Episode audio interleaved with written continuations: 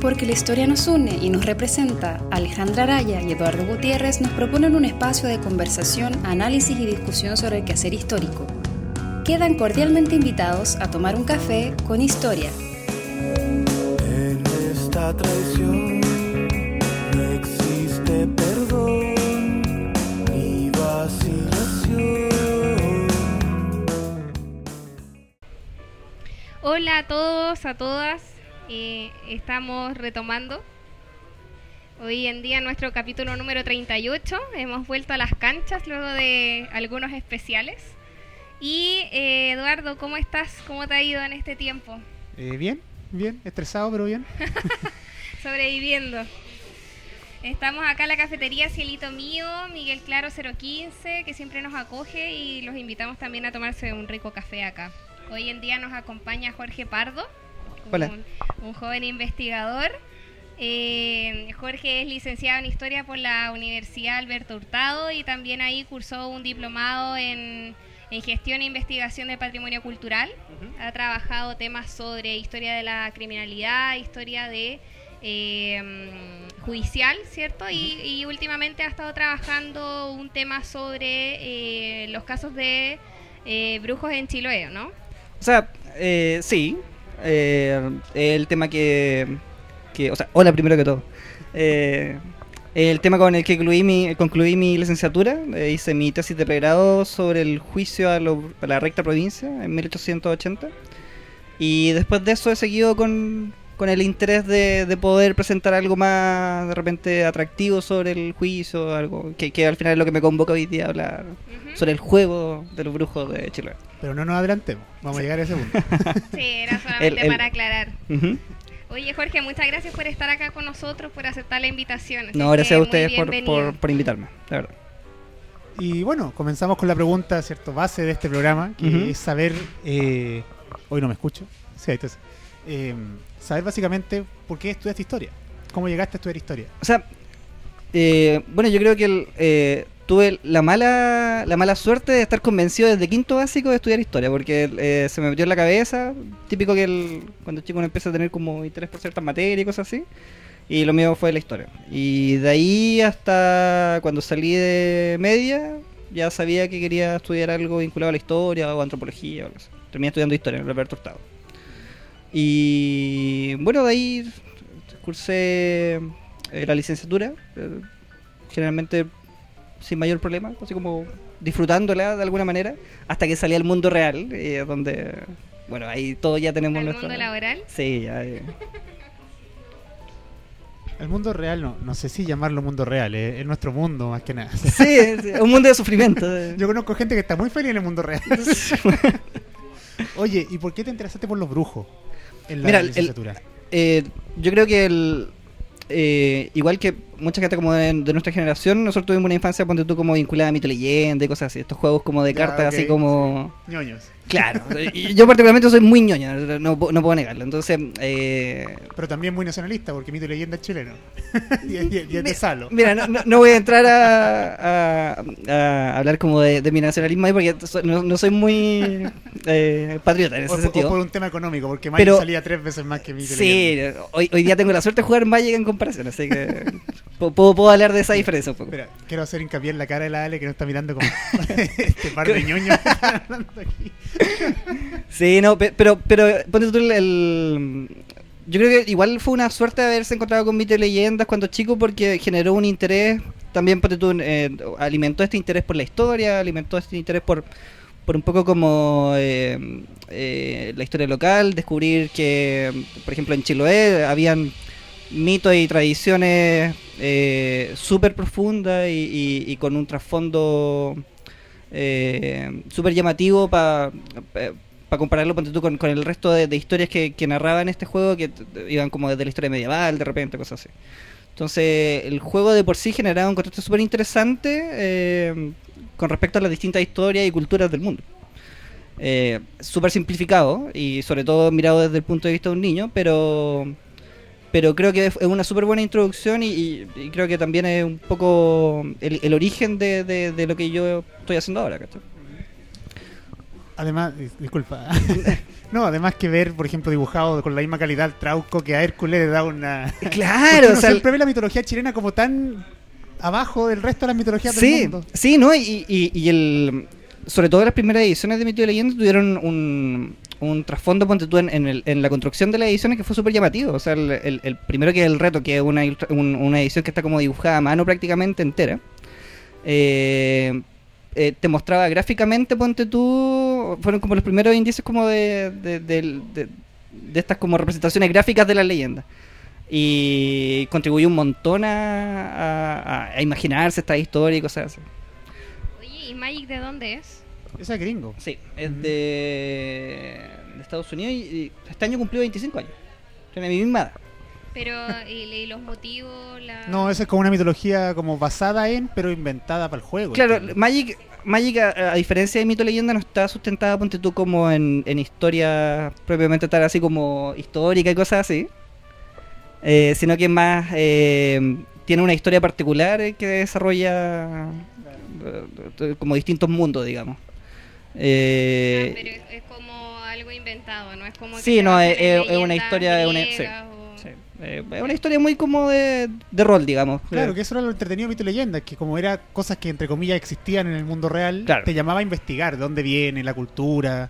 Porque claro, eran muchos mitos, pero también había de pronto cosas más culturales. Por ejemplo, había una edición de, de, la- de Independencia, que salían Claro. los virreinatos. Claro, o sea, eh, Era como investigar historia de, de América. era súper interesante como presentar de repente esta- estas representaciones culturales, de repente leyendas, mitos, con procesos históricos también. po. Habían personajes históricos que los agarraban y los ponían a la par de repente del Trauco y estas cosas así. Entonces convivían un poco todos estos como discursos y lo lo hacía súper atractivo en realidad. Ok, y entonces, Bueno, y, y ya que ya que expresé mi, mi ñoñismo al máximo, eh, sí, acabamos de perder 40 auditores. se- bueno, ya haber ganado unos 30 más. Sí, ¿sí? lo logramos.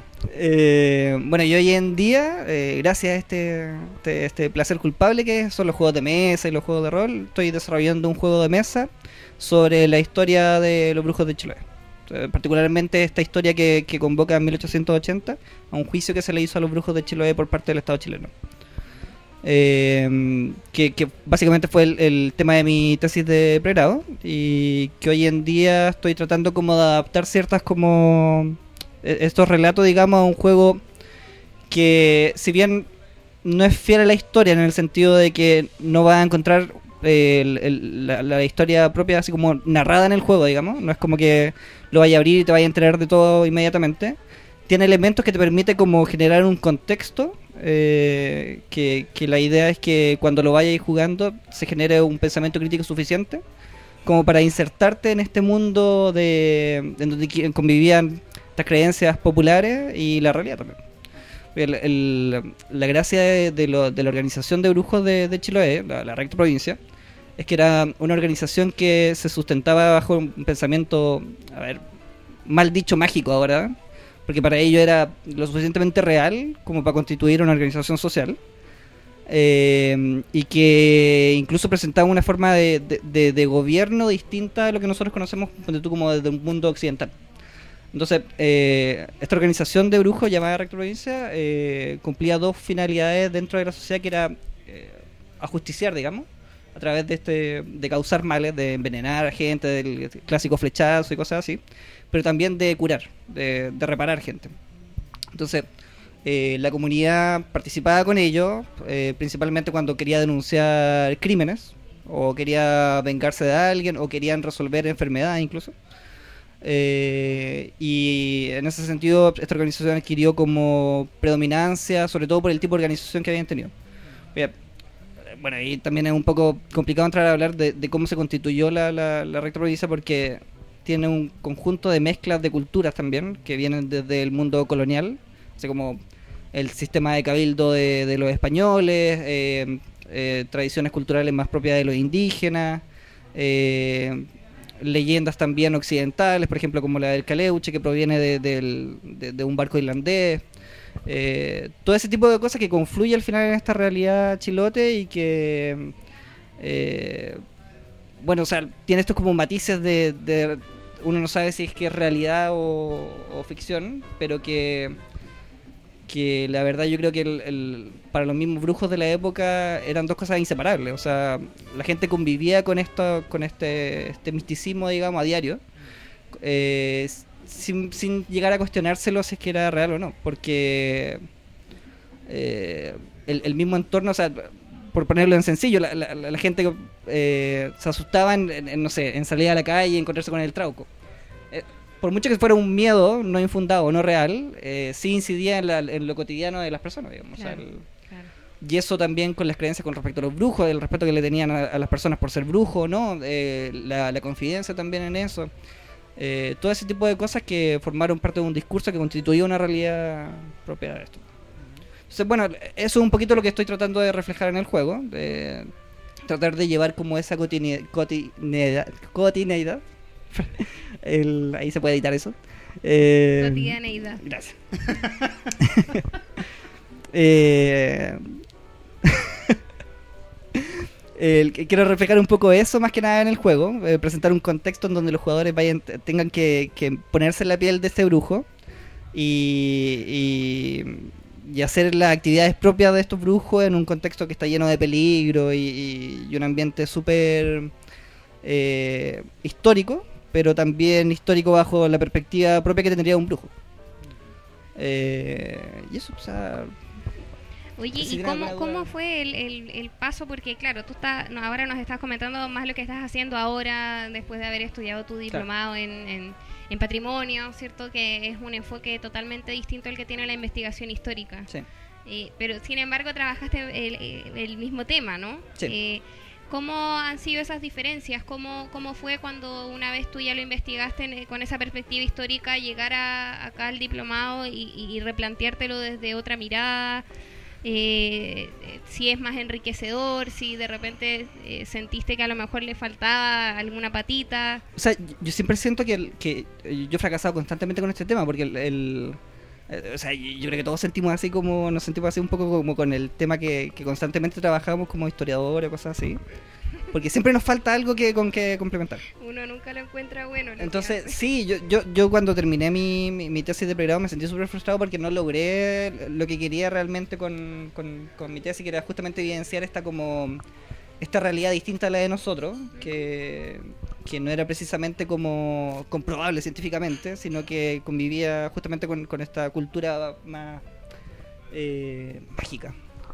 Eh, entonces, el, el- después de esto decidí estudiar este diplomado en, en patrimonio, eh, sobre todo como pa- para poder llevar a cabo un proyecto que insertara este tema como parte de un patrimonio local en Chile, evidentemente. Y la experiencia fue súper satisfactoria porque me, me- brindó eh, herramientas para poder de- un poco de la academia.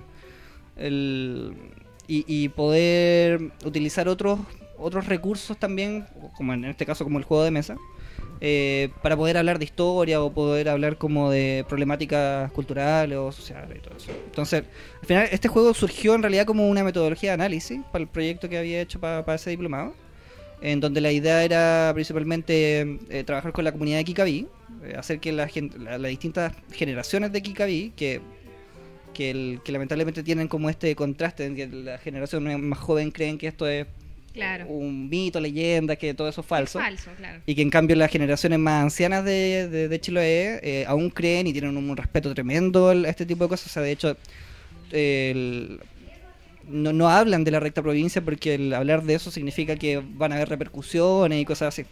Entonces la idea era un poco eh, poder, a través del juego de mesa, eh, hacer dialogar a las distintas generaciones eh, y poder rememorar un poco esto como un reencuentro con, su propio patrimonio local, eh, por supuesto con todo el respeto que, eso merece, o sea, con, con toda la relevancia que también significa. Y que también haya una conectividad entre que las, generaciones pudieran en- enseñarle a las generaciones más jóvenes eh, sobre cómo ellos habían tenido sus experiencias propias con esto, con estos relatos y cómo, cómo, cómo ellos habían vivido esta historia, digamos, en su propia localidad. Entonces, una vez que eh, terminé este diplomado, eh, bueno, lo mejor evaluado básicamente fue el juego de mesa. Y me entusiasmó como ya a sacarlo como, meterle más, más tiempo, desarrollarlo mejor. empezar a meterle un par de lucas y hoy en día ya va como en marcha a ser... todavía no está listo para ser imprimido, pero va que, la idea es poder imprimirlo, masificarlo y, y ojalá venderlo en tiendas. Eh, va, va- a estar prontamente para el próximo año, así como todas las tiendas ñoñas de... Oye, ¿y él es la misma tipología de las cartas o es otra cosa? No, el, el diseño del, del juego eh, eh, intenta rememorar un poco como una especie de bestiario, como como, como si el, el- el juego hubiera sido producido por alguien que estudió a los brujos en su época, entonces es como una especie de diario antiguo. Y tiene un conjunto de elementos que va desde cartas, eh, que lo- los jugadores van robando cartas y van ocupando habilidades con estas cartas. Eh, pero también presenta un mapa donde tú te vas desplazando libremente dentro de ese mapa con, distintas habilidades y cosas así.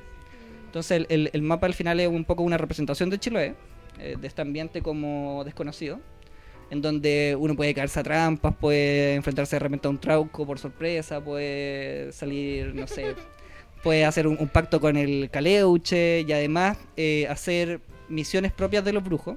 O sea, misiones para entenderlo como una jerga, más como de juego. Eh, pero adquirir eh, estas como misiones de los brujos que vienen propiamente de los relatos de los juicios. Entonces, todas las historias que van a representar un poco con estas misiones que, por ejemplo, no sé, la señora Pepita te, te manda a curar a no sé quién, son, son cosas que, que vienen en el juicio y que la idea es poder transcribirla, pasarla al juego y que generan un interés en el, un poco en el, en el jugador más allá de, de- solamente lo entretenido que puede generar hacer, sino que eh, despertar una curiosidad para que el, mismo jugador eh, quiera aprender un poquito más de, de- de esa historia. Eso es súper interesante por el hecho de que, bueno, y ayer lo conversamos en el... Esto va a salir el domingo, así que no, no, no es ayer, fue el jueves 11, Claro. eh, en el seminario de patrimonio que, Sí. que estábamos, ¿cierto? El, el tema de qué es patrimonio, qué es lo patrimonial. Y Claro. en tu caso tú estás intentando recrear un ambiente, recrear un, no, no, no- un objeto en específico, sino un, un momento histórico. Claro, Y lo conversábamos en el, en el pre-podcast, ¿cierto? Con la, la misma película esta de La Bruja. claro. que la, la película La Bruja, búsquenla, está en Netflix, The Witch. Eh, trata sobre eso, o sea, son casos que quizás no es un juicio completo, sino Mm. es juntar muchos juicios y recrear un ambiente en el que esos juicios, para la gente que lo está viviendo, eran, eran realidad. Era, Claro. Porque claro, o sea, probablemente no, eh, vamos, vamos a probar tu juego en un par de semanas más, ahí, le- ahí les, les contamos qué tal funcionó. Em, pero ese juego, o sea, lo- lo- los, los casos quizá ahora nos parecen ridículos. O sea, ¿por qué voy a mandar a alguien, no sé, a curar a la señora del, de, de- de mal de ojo? Claro. Pero en el momento, efectivamente, era una realidad para esa gente. Y, ese, y tu juego yo creo que apunta a eso, ¿no? Sí, ju- justamente, o sea, eh, y, y yo creo que es súper importante tener este sustento como en, en fuente histórica, digamos, para que no se vea como que es todo inventado. O sea, eh, eh, es marcar un poquito la diferencia entre una, un trabajo que, que lleva una investigación de fondo y que no es solamente como hablar de lo paranormal y caer como en, en los salfatismos, digamos, así, co- como en como banalizar un poco una cultura que en realidad tiene un trasfondo eh, y un impacto en, vidas reales, digamos. Eh, y que tuvo un impacto también eh, con respecto a, un proceso histórico que, fue como la, adaptación de, de Chiloé a este como estado moderno de Chile y que tuvo que enfrentarse con estas dis- disyuntivas culturales que- que el Estado trató de, de aplas- de- de aplastar estas prácticas porque eran prácticas que no, se sustentaban bajo un conocimiento científico sino que eran eh, prácticas que además le daban poder a gente que no estaban dentro del sistema estatal. Entonces, ¿cómo, el Estado buscaba que eh, la gente de Chiloé eh, atendiera a su sistema judicial, a su sistema de salud? Era precisamente aplastando estas, estas expresiones culturales que eh, disputaban el poder en ese, en, ese término de, conocimiento. Eh, entonces, eso. Oye, Jorge, y mm, eh, claro, o sea, sabemos más o menos, nos podemos imaginar por qué estaban involucrados en juicio estos brujos, pero eh, ¿tienes algo que contarnos de eso? Los, los casos que revisaste, los, los, los juicios que leíste, ¿hay, algo interesante que, Sí, que bueno, puedas o sea, el- contarnos de eso? Lo, lo interesante, por ejemplo, es que eh, eh, este juicio empieza por, por un, un homicidio a, a un, a uno de los habitantes de, de Chiloé, de- de un homicidio por cuchillo y todo eso, en donde se denuncia finalmente que el homicida es brujo. Eh, y por parte del Estado empiezan a investigar y empieza un- un- una, persecución a, los miembros de esta organización de la recta provincia.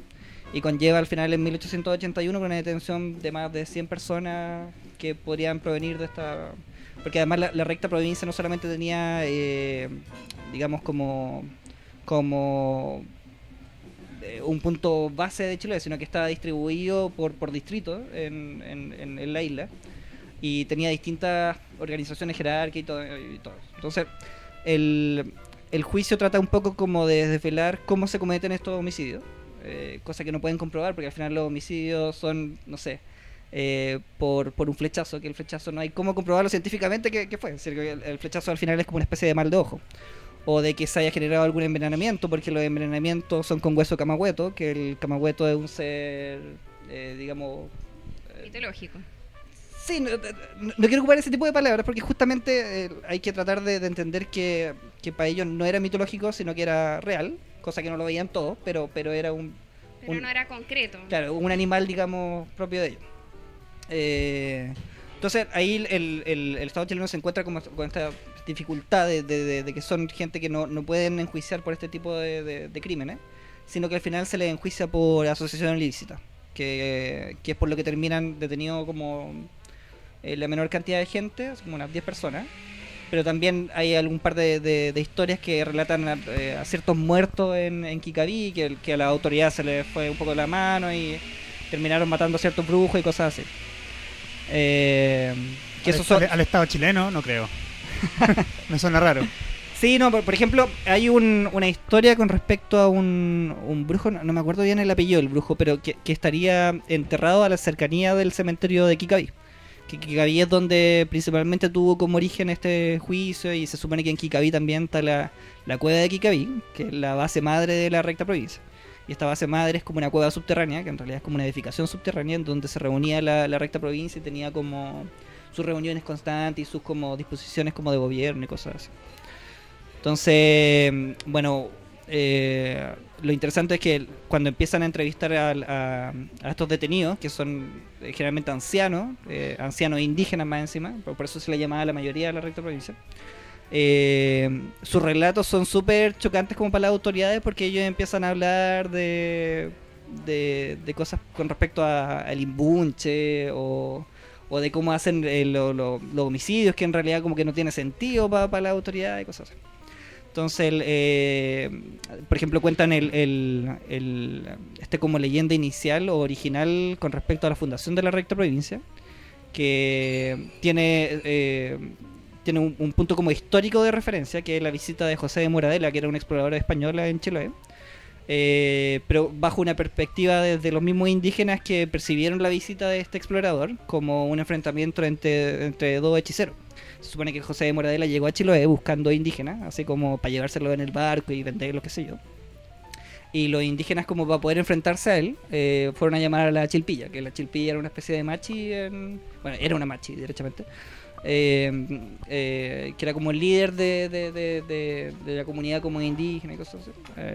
de bueno, hay una mezcla también entre ciertas como linajes indígenas, están los... bueno, se me fue el nombre. Voy a, voy a voy a aprovechar, aprovechar ese olvido para hacer una pausa. Ya. Que llegó el café y seguimos en unos momentos. Para ver si me acuerdo de... Esta grabación fue realizada en el Café Cielito Mío, ubicada en Miguel Claro 015, Providencia. Cielito Mío, Bakery and Coffee. Más que una cafetería, somos una gran familia. Bueno, volvemos eh, con Hola. este cafecito rico, auspiciado por Café por Cirito Mío. ya, Jorge, entonces, ¿te acordaste el nombre? Sí, eh, bueno, los huiches y tienen como un montón de linajes como indígenas y cosas así que conviven un poco en, en Chiloé. Eh, bueno, eh, siguiendo con, con la historia esta que le comentaba de la Chilpilla, eh, esta es como la leyenda fundadora de, de la recta provincia. Y en este enfrentamiento que tiene José de Moradela con la Chilpilla, eh, es un enfrentamiento como de hechiceros, bajo la, perspectiva de, lo- de los brujos, digamos, en 1880. Entonces, se supone que este encuentro pasó como 100 años antes de- del juicio. Entonces, la recta provincia ya llevaría como esos 100 años de, organización y todo eso. Y en este enfrentamiento, José de Moradela se supone que se transforman en animales, en palomas, en gaviota, que, eran, que son habilidades propias como de los brujos chilotes de, de 1880. El, el tema de la voladora y que se convertían como en gaviota y cosas así. Eh, y la chilpilla le encalla el barco. Así como para demostrarle lo poderosa que era y, le gana finalmente con este enca- encallo. Y José de Moradela le regala el libro de alquimia. eh, que la verdad se desconoce un poco qué es lo que qué, es lo que tenía ese contenido de ese libro, pero se supone que con el conocimiento que adquiere la chilpilla con ese libro, eh, funda la recta provincia. Construye la, base madre, la cueva de Kikaví, y de ahí surge el origen de, de- de la recta provincia, que es súper interesante también analizarlo desde el punto de vista de, de- conexiones culturales. Porque la, la chilpilla que se presenta, que la presentan como machi, eh, tiene precisamente la connotación de machi porque es una curandera, es, la categoría de machi propia como la que conocemos del mundo mapuche. Pero una vez que se encuentra con este mundo occidental empiezan a surgir los brujos. Que los brujos eh, poseen la dualidad de tanto de la machi como la del calcu, que es el- el- la dominación de los espíritus positivos y negativos, digamos, dentro de la cosmovisión mapuche. Que, que- es la- misma que, comparten los huilliches. todos. Entonces, el, una vez que ya empiezan a, estos brujos empiezan a, tener interacción con, con estas dos eh, actividades, digamos que es la de curar y reparar, empiezan a ser llamados como brujos. Eh, allá de Calcu Machi. La- las dos figuras se unifican en el brujo eh, y que también eh, tiene que ver como con la conexión con el mundo occidental y como los mismos españoles trataban a, los curanderos y a los machis y todo eso. Entonces finalmente, eh, bueno, se organiza esta, esta, esta organización que tenían a los brujos que hacían las dos funciones. Y eso. Sí, no, no puedo dejar de señalar que me parece muy interesante que el encuentro entre los dos mundos sea un libro. Ah, bueno, sí, ¿no? Y bueno, y, eh, bueno, y José de Moradela también, en, él en su en sus escritos, que en su publicación que después tuvo como de las expediciones por el sur de Chile, eh, comenta, por ejemplo, que él vio cuando vio un ritual, un machitún y este tipo de cosas. Cosa que es raro igual que, que le hayan permitido ver un machitún, pero, pero los trata justamente así como lo supersticioso y todo este tipo de cosas. Entonces es interesante que en ese- justamente en ese momento histórico hayan tenido dos perspectivas completamente distintas y, y en este caso, o sea, para, para el mundo chilota haya generado la, la organización de la recta provincia y en cambio eh, para el mundo occidental siga condenando estas prácticas como cultural y la siga tratando como de, de ignorante al final. Sí, no, y resulta que en el, el- el año del juicio, 1880. Claro, 1880. 1880 es justo un, un- un momento en que, eh, bueno, nosotros lo conocemos, ¿cierto? Por el, como el, el- el auge absoluto de, de la ciencia, de la historia como Claro. ciencia. Es, es como el, el- el- clímax de cientificar todo. Exacto. En un mundo occidental que entiende todo desde el punto de vista científico, Sí. enfrentado a este mundo que no lo ve así. Sí, Y, y no, y no solamente un mundo que son disparates, sino que para ellos la existe. Entonces, Mm. es otro encuentro entre dos mundos que hay que.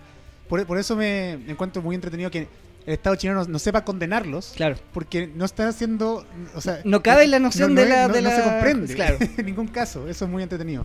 Eh, Jorge, quizá hablemos un poco de. eh, nuevamente volvamos a la idea de patrimonio con tu juego. Pero eh, nos interesa saber, quizás, porque eh, seguramente tú en tu diplomado viste como lo que significa lo que es un patrimonio, Sí. qué- cuál es el valor del patrimonio, etcétera, etcétera. Eh, pero patrimonio nosotros entendemos una estatua, entendemos eh, una ciudad patrimonial, entendemos, qué sé yo, lo que hay dentro de un museo. Claro. ¿Por qué un juego puede ser patrimonio? Bueno, el- digamos que el- la materialidad del juego no va a ser precisamente el, material- el patrimonio, sino que lo, que contiene. Eh, porque, el, claro, lo que tú decías, un poco de esta noción como del patrimonio, como, como un poco como el objeto antiguo, como la estatua, como representaciones quizás de una identidad muy vinculado a lo nacional también, eh, muy vinculado a, a- a cómo establecer los valores y cómo representar esos valores para la sociedad. A una, Eh, memo- a una memoria de Estado, claro. Justamente con este caso lo que quiero es, es- problematizar un poco con el patrimonio. Porque resulta que eh, eh, con este juicio se, se condenó y se criminalizó un poco eh, el propio patrimonio, digamos, de Chiloé. Eh, y, y en ese sentido es un poco ya apelar a un patrimonio local más allá que solamente nacional. Hay que pensar que, que la recta provincia era un gobierno básicamente de Chiloé y que, eh, bueno, tiene además eh, características súper particulares porque Chiloé fue el último territorio en, ser adjuntado al Estado chileno y eran muy realistas también, pero tenían estas eh, complicaciones con, con el mundo indígena y, y- y todo el desarrollo de una cultura súper compleja que convivía y se adaptaba constantemente a estos encuentros culturales con, con, con, con, con- estos visitantes extraños constantemente que, que llegaban a Chile. Entonces, es un poco eh, para problematizar justamente la noción de patrimonio, eh, sobre qué es lo que puede ser patrimonio más allá de, lo que ha constituido como, nos ha constituido a nosotros como nación, que, que, justamente no, no- nos ha señalizado ciertos valores que excluyen ciertos tipos de mentalidad. O sea, nuestro patrimonio hoy en día es, es el conocimiento científico, es el conocimiento de leyes, de una sociedad sustentada en, este pensamiento moderno. Pero, ¿qué pasaría si en Chile hubiera priorizado el gobierno de la recta provincia, quizá? Eh, ¿cómo, cómo, cómo- cómo se podría negar en ese sentido la construcción de una historia local? Eh, eh, reprimiendo, por ejemplo, esta experiencia, esta historia de la chilpilla o estas prácticas que eran efectivas bajo su propia noción cultural. Entonces, creo que, que va un poco apuntando a que el, eh, los patrimonios locales han sido invisibilizados eh, históricamente por esta noción de patrimonio que hoy en día está constantemente en conflicto también porque nosotros como, como mundo, digamos, ya, ya no, no tenemos un patrimonio tan homogéneo, digamos. El, sino que hay distintas conexiones con distintas culturas, el mundo es más cosmopolita y todo eso. Eh, y que me parece que es importante empezar a visibilizar la- los patrimonios locales, las historias locales y, con esto las identidades locales también. Eh, porque hoy en día, no sé, cuando si, van a Chiloé y hablan con un viejito de 90 años que te va a decir fielmente que él vio al Trauco y que ha sido su realidad y cosas así, hay que entender eso desde su propia identidad y, y de que eso conlleva un patrimonio y conlleva un- una historia detrás. Oye, y es probable que a lo mejor eh, eh, esa puesta en valor tenga que ver con las discusiones que se han generado a partir de lo que es el patrimonio material y el patrimonio inmaterial.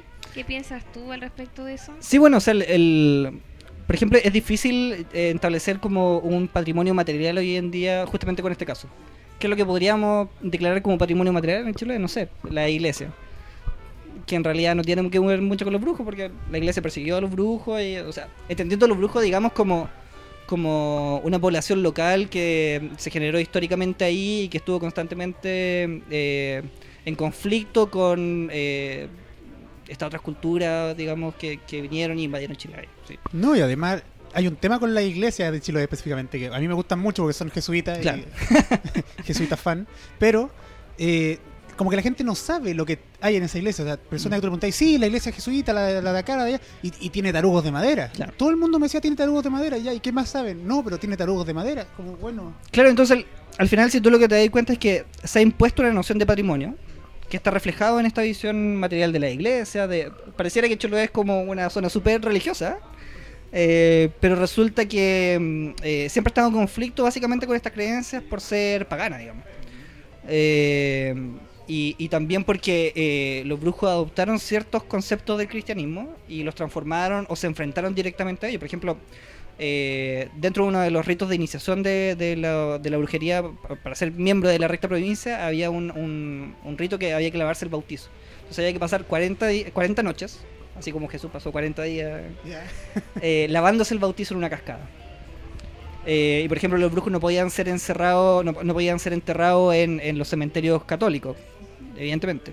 Pero lo- los brujos tenían una interacción con, con- con los cementerios católicos de profanación. Pues se supone que eh, sacaban de ahí el, el, macún, que este como chalequillo con el que volaban y todo eso. Por eso se le llamaba pelapecho y cosas así. Entonces, eh, claro, es, es un patrimonio que hay, pero no un patrimonio representativo de todas las culturas que conviven hoy en Chile. Y por eso es súper importante apelar eh, como a, este patrimonio inmaterial que ha sobrevivido y se ha transformado constantemente, pero eh, lamentablemente ha tendido a, ser comprendido con, con esta noción de mito, con esta noción de, leyenda y no así como de una historia constitutiva de, de una cultura. Eh, se banaliza un poco, que es el problema que hay con el folclore, que, que tiende como a, a, a- a separar la cultura de su contexto y te, te lo ofrece como casi objetos coleccionables, así como que, es como también hemos estudiado historia. O sea, bueno, el mito leyenda es un poco un reflejo de eso, que, que yo asumo que no fue intencional que quisieran presentarte esta versión como más folclorista de pero también en la evidencia de cómo ha progresado ese pensamiento durante el tiempo y cómo se nos enseña no solo en el colegio y cosas así. Por, por ejemplo, en, el- en los colegios, más allá de, de enseñarte eh, los mitos chilotes o leyendas chilotas como parte de una historia de Chiloé, se te presenta como, como narrativa ficticia. Y, y justamente para enseñar cuáles son los principios de los mitos y cosas. O te lo enseñan en el PAL 18, por ejemplo.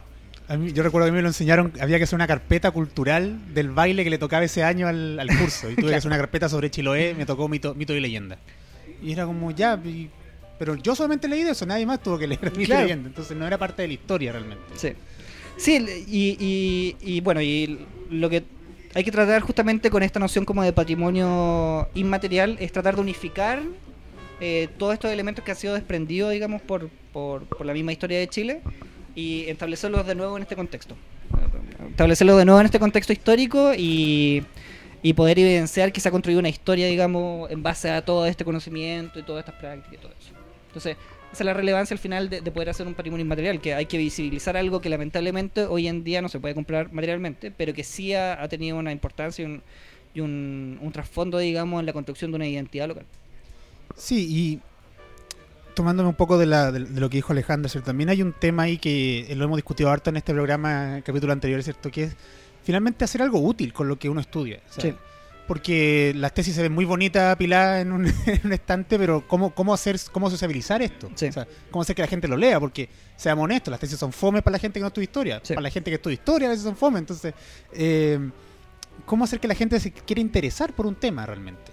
Claro, o sea, y, y un poco ofrecer un, un- un lenguaje más amigable, porque eh, justamente lo que tú decías, o sea, hay papers que de repente nosotros mismos no entendemos, que vienen con lenguaje y conceptos súper densos, que tuvimos que pasar 4 o 5 años en la universidad para poder entender. Y, Y ni así. y, y- y ni así, y, y sobre todo la academia con su, su, su grupo de personalidades que son súper cerrados también en, en, en, en este tipo de, de problemas y cosas así. Entonces, claro, lo, lo que tú decías ahí un poco el- es tratar de visibilizar y llevar a todas las casas, digamos, en un producto súper sencillo, pero que tiene un trasfondo, un, un- un trabajo súper eh, profundo eh, sobre lo que se quiere enseñar. O sea, más allá de querer enseñar, enseñar, yo creo que el, el objetivo principal de este, de este juego es generar interés. Eh, generar interés y generar un interés que vaya acompañado de un pensamiento crítico. O sea, la gracia del juego de por sí es que te permite a ti desarrollar un pensamiento crítico para poder ganar, básicamente. Y además de eso, tiene este interés para convivir en el mundo. O sea, la idea de generar un contexto, de generar un juego con una historia, es presentarte un contexto en donde el jugador tiene que involucrarse. Tiene que, haber un nivel de inmersión en el juego para que el, jugador pueda ponerse en, la piel del brujo y, y pueda so- solucionar las cosas como si fuera brujo, digamos. Ese es un propósito de, cómo han sido construidas las mecánicas del juego y todo. Que, que nos sean alejadas un poco, sin, dejar de ser lúdica, digamos. Eh, tratar de, de- tener una, una correlación ahí entre el relato sobre, sobre, sobre el, lore, digamos, sobre la historia de los personajes y, también de cómo eso se lleva a la práctica en el, en el juego. Por ejemplo, eh, no sé, hay, una figura de, de un brujo como burlón, o este brujo como que te sale en el camino, te hace trampas, te, te, te pone desafío, que básicamente es una apuesta con él en, en el juego. Eh, tú apostáis cierta cantidad de cartas, tiráis la moneda, si es que ganáis o no ganáis, eh, ganáis cierto número de cartas o, o perjudicáis a otro, todo ese tipo de cosas así. Eh, por ejemplo, si te enfrentáis al Camagüeto eh, o al, o al al Camagüeto, como recompensa a ese enfrentamiento, te consigue el hueso de Camagüeto, que el hueso de Camagüeto te sirve para curar, porque era uno de los el- elementos como que eran súper cotidianos para generar eh, hechizos y cosas. Entonces el, el, desafío es un poco ese, ofrecer a través del juego un lenguaje súper sencillo, que, que sea eh, que pueda ser aprendido por todo, digamos, y que además sea entretenido, que, que sea una experiencia que te permita reflexionar, pero de la mejor manera posible. Eh, es un juego que está pensado con, partidas no más allá de 40 minutos. Eh, ojalá que, que estén jugando tomándose una cerveza, pasándolo bien, interactuando, ¿cachai? Sociabilizando y que además sirva como para poder eh, introducir ciertos temas eh, desde otra perspectiva. digamos. Mm, es que Eso, eso me gustó. Sí, es que es lo ideal, porque a, a mí me parece que el, el- el- precisamente el patrimonio inmaterial eh, se desarrolla a partir de otros mecanismos Claro. y, y- y- y busca otro, otros fines y por lo tanto otros productos también, Sí. como, como resultados, digamos. Entonces, en ese sentido, eh, se desarrolla en otros mecanismos como por ejemplo las interacciones, o sea, lo- los relatos, el hecho de compartir historias, de contarlas o de interactuar con a lo mejor algo material que puede ser un juego, ¿cierto? Pero, pero estás también sociabilizando, porque en, en ese proceso de sociabilización también es súper interesante y es súper importante para los Claro, fines del Todo, patrimonio todo se reduce al final en la, en la experiencia del- Claro. de, de cómo tú puedes interactuar con, con un juego súper visual que va a tener representaciones de, de- de cómo, cómo son cómo son estas criaturas digamos y estos personajes. Está todo basado también en fuentes históricas eh, por ende hay como una correlación ahí con la historia. Eh, y que eh, bueno, se me fue un poco la idea. Ah, bueno, esto, que, que tiene que ver con- más con lo sensorial, más allá de lo netamente comprensivo, digamos, como, como, como la academia, digamos, que, que leerte Es el paper, subjetivo. comprenderlo y, y listo. O sea, no, no es tan fácil, pero pero pero esto eh, evoca un poquito más también como a despertar otro tipo de habilidades que también pueden contribuir al, al aprendizaje. O sea, a mí me encantaría, por ejemplo, ofrecer una versión de un videojuego de, lo- de los brujos. Y, y poder poner, ponte tu música de la época, sonidos de la época, ese tipo de representaciones. que- Tiramos el dato si hay algún programador que escucha esto. o sea, Ten- si hay alguien que tiene las lucas, tenemos el proyecto aquí Bien, pensado. eh, y, y que podamos construir todo este mundo, ¿cachai? Así como eh, para que la inmersión sea completa y, y que te permita comprender el mundo bajo sus propios códigos al final. Eh, eso es un poquito como el, el objetivo. Oye, Jorge, y quizás para, para la parte más práctica del juego, tú ya has hecho un par de, de testeos. Si veía yo. ¿Cómo es que la gente, cómo se ha recibido el juego por la, con la gente con la que lo he jugado? Mira, yo tengo como 10 versiones del juego. Eh, Y es difícil igual porque el, el- el- nadie me enseñó cómo hacer juego, más allá de lo, de lo que eh, lo que he podido jugar yo como en mi vida. Yo igual soy súper ñoño, de que cosas. Entonces Entonces, ya cachamos aquí. Estamos, sí, yo, estamos en un grupo separado. yo la verdad he tratado tú, de aprender, de aprender eh, eh, la mayor cantidad como de mecánica y cosas así como de, de los juegos que actualmente yo creo que han generado un impacto positivo en, no sé, por ejemplo, para hablar de, de- a mí me encanta tú, la narrativa que tienen los, de- los, los, los- los Dark Souls o el Bloodborne, estos juegos así. Porque es una narrativa que no es eh, constante, no es como que te vayan narrando la historia, no es que te todo implícito, sino que evoca justamente a a que el jugador descubra. Y descubra por, por los objetos que va encontrando, por el ambiente que, que- se va enfrentando y, y las conexiones que puede ir estableciendo por medio de estos objetos. Entonces, el, el juego trata de, de- de- de agarrar esa narrativa, humildemente, porque lamentablemente en un juego de mesa se puede hacer mucho más limitado lo que se puede llegar a hacer en un videojuego. Pero la idea es que eh, por medio que el juego avance, el jugador se vaya encontrando con estos elementos eh, y estas como eh, objetos y historias que sin profundizar más allá eh, van a invitar al, jugador a conectar ciertos elementos. El- Por ejemplo, no sé, la idea es que se encuentren con la llave de alquimia y, que les genere completo, así como un- que los descoloque un poco porque no sepan qué, para, para qué es lo que les sirvan. Y más adelante en el juego, cuando encuentren realmente eh, el- este como... Que no, no quiero entrar en mayor detalle porque es parte de la sorpresa del Sí, juego. no. Pero, pero cuando se encuentran al final, cuando tengan que ocupar la llave de alquimia, eh, van a poder comprender un poco la historia del trasfondo de por qué está la llave de alquimia. Y, y de la importancia que tiene eso para el mundo de los brujos y cosas. Eh, lo mismo ponte tú con los, los personajes, la representación es un poco metafórica que tienen estos personajes. Por ejemplo, el, el imbunche, que es súper relevante como para entender la deshumanización de, de- de- de las personas. Eh, y, que lo tenían contemplado, ponte tú, en esta como mutilación prácticamente del, del- cuerpo humano y de la bestialidad y todo eso. Entonces, todo ese tipo de cosas eh, eh, hay que tratar de, reflejarlas por, por, por una simplificación eh, que tenga un respaldo visual y que además pueda conectarse con los otros elementos del juego. Tiene que ser todo muy coherente en ese sentido para, para generar el nivel de inmersión que queremos en el juego. Y eso ha sido complicado. Y, y ha sido como mm, el- lo más desafiante en, los testeos.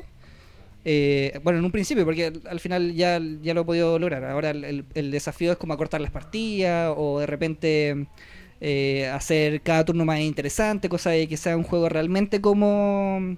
O de repente pensar si es que eh, eh, es un juego más competitivo o más de recreación o, o ese tipo de cosas así. Hay distintas versiones que he ido probando y, al final siempre voy sacando como lo mejor de la disposición del mapa también. Por, ejemplo, en un principio era un, era un, era un cuadrado de 30 por 30 con varios cuadritos donde tú te movías y al final era un poco fome, era un poco latero. Y tuvimos que cambiar toda la disposición del mapa como para, para que fuera eh, mucho más eh, vertiginoso y, también que fuera progresivo a medida que la partida va avanzando y todo eso. Y ahora un toldo de 2 metros por 2 metros. No, y ahora no es tan grande, pero por ejemplo es un mapa que nunca va a ser igual. Eh, es un mapa, por ejemplo, que, a ver, imagínense una telaraña, que tiene cada uno de estos triangulitos eh, eh, movible que tú puedes armar eh, como quieras. Es un poco como el Catán, por ejemplo, que tiene estos como bloques que se van poniendo aleatorios. Bueno, aquí es lo mismo. Eh, no con la misma figura, pero, pero sí con esta, mm, eh, esta particularidad que se puede, puede ser distinto siempre. Eh, bueno, y el juego además tiene ciertas combinaciones, por ejemplo, eh, evoca un poco cómo hacer ciertos eh, rituales para conseguir ciertas cosas. por ejemplo, para envenenar a un brujo se necesitan varias cosas y hay que ir recopilando las cartas y después conjurar el hechizo, digamos, cosas así. Entonces, todo ese tipo de cosas, la, la verdad, han sido satisfactorias, pero un desafío porque el, yo he querido tratar de, respetar lo, más posible el, contenido original del- de, esta cultura. Y eso es un poco complicado para llevarlo a un juego, porque el- de repente uno quiere eh, hacerlo lo más entretenido posible, pero hay que como traicionar esa fidelidad a la historia. Y afortunadamente me he podido mantener en el margen, eh, porque el, también, claro, está, está basado como en este contexto histórico, pero también tiene que ser entretenido y tiene que ser en- entendido también como una narrativa literaria. No, no, es, no, busca ser reflejo exacto de la realidad, sino que busca presentar este como contexto y que la gente pueda, por medio de la imaginación y por medio de también lo que estén dispuestos a ello, conocer. Conocer y, reflexionar y, y- y pasarla bien. Al final es un juego. Eh, ¿No? Bueno, Jorge, la verdad es que estamos como en la hora, así que te agradecemos buen- por haber venido a contarnos sobre tu juego, sobre esta nueva forma de entender un poco el patrimonio y la historia. No, muchas gracias. Y esperamos probarlo pronto. Sí, pues una vez que esté listo espero volver. Ahí- Avísanos. sí, ahí con, con fotitos y, Y cosas. cuando te vaya bien con el juego y te hagáis millonario, queremos auspicios también. Yo no sé si hay posibilidad de hacerse millonario, pero. Dile al de Monopoly. po. bueno, sí. Ese juego sí que es fome y vende. Como... Pero mira, mi, mi, mi objetivo, la verdad, más allá de. oh, me encantaría vivir de esto, pero hay que ser realista. eh, la verdad es que mm, si es que puede tener un impacto positivo, sobre todo como este nivel de reflexión, o, o incluso de repente en, en la misma academia, de- que, que sea como una opción de repente a gente que, que se siente un poco frustrado con la, la academia, que, que pasa mucho cuando te das cuenta de que, de que el mundo académico no es como lo que te gusta, que hay otras opciones más allá de lo que hacer, que, mm, que todo apela un poco a la creatividad, de, de- de cómo adaptar un poco este conocimiento y cómo, cómo querer expresarlo también. O sea, al final eh, no hay que tratar de ser tan cerrado nomás. No... O que el mundo académico justamente no es tan cerrado como nos hacen verlo, porque Claro. tu juego no deja de ser, entre comillas, académico. No, no No. deja de tener un, un proceso de investigación. Claro, o sea, no, no- tú no inventaste lo que estás Claro. mostrando, ¿cachai? Igual hay un trabajo de investigación importante, entonces... Claro. Y apela y tiene un fin importante, o sea, tu fin no es solamente entretener. Entonces, eh, yo no le creo que sea menos académico que una tesis, por ejemplo. Es otro formato. Y eso, y eso hay que comprenderlo como, como se están desarrollando los juegos actualmente. O sea, el- el- llevan un, un- es como casi un octavo arte ya, porque el, el- el nivel de experiencia que, por ejemplo, lo- los videojuegos están eh, teniendo, ponte tú como en, en temas de guion, en temas de, de visual y cosas así, yo creo que es genial. O sea, es algo que debería tomarse y valorar eh, como una herramienta súper útil para dar ideas. Al final es eso, es como, como, cómo expresamos nuestra idea. Y yo creo que los juegos es, es- es una instancia súper relevante hoy en día, sobre todo por el tipo de generación que tenemos, que, el, que, que hoy en día la gente juega más, juega favorablemente más, y que hay que seguir por ahí, porque uno aprende mucho jugando. Yo he aprendido mucho jugando toda mi vida, así que estoy feliz por eso. Bueno, gracias Jorge. No, muchas gracias a usted. Así que Eh, vamos a estar hablando ahí eh, una vez que esté terminado. Perfecto. Yo tengo un par de... No sé, ¿tú tienes alguna, algún evento? No, que vayan a ver a Ginsburg. Sí, eso iba a mencionar, de hecho. Ah, Eh, El lunes 22 de octubre, el martes 23 de octubre y el jueves 25 de octubre viene Carlos Ginsburg. Oye, y Ginsburg eh, eh, fue parte de, de la inspiración para hacer este juego porque al final es un proceso casi microhistórico, narrar historias personales como de los brujos y poder insertarle en este mundo macro, así Hay que... que hacer un juego con Menokio. Sí, podría haber un juego de menos que... Bueno, Carlos Ginsburg, ¿cierto? Si no lo conocen, es porque no estudian historia, básicamente. Porque es lectura obligatoria Porque de. se han perdido probablemente uno de los mejores textos de Sí. historia, uno de los más entretenidos. Uno de en los mejores textos. O sea, Sí. yo no sé quién no lo puede pasar bien leyendo el que se lo gusano. O será demasiado de ñoño cerca decirlo. la recomendación. Sí, en todo No, caso. Pero... pero- Pero, oye, entretenido. Sí. Es disfrutable. Sí. Uno cuando se enfrenta a eso versus enfrentarse a Barro Arana es como wow. Sí, es otra cosa. Así que bueno, viene esos días a Chile. Pueden encontrar la información completa en la página de historia de la Católica. Hay que inscribirse, no sé si sigue los puestos abiertos, pero siempre se puede ir a hacer fila y, y rezar por entrar. Es, es un rockstar dentro de la historia que vale la pena ir a ver. y además de eso, el próximo 18 y 19 de octubre, el Andrés Bello va a estar el taller Perspectiva histórica sobre mujeres y trabajo en, en Chile y América, siglos XVI y XXI, al 21. Así que también ahí hay otra actividad interesante a la que pueden asistir. Eh, bueno, Jorge, repetimos la- los agradecimientos por haber venido No, a, a compartirnos tu actividad. Eh, Gracias a Cielito Mío también. También. Y eso, pues chicos, nos estamos escuchando en una próxima oportunidad y esperamos ya poder cumplir nuevamente todas las semanas con este programa. Chao, Así. chao. Adiós. ¡Chao, jueguen!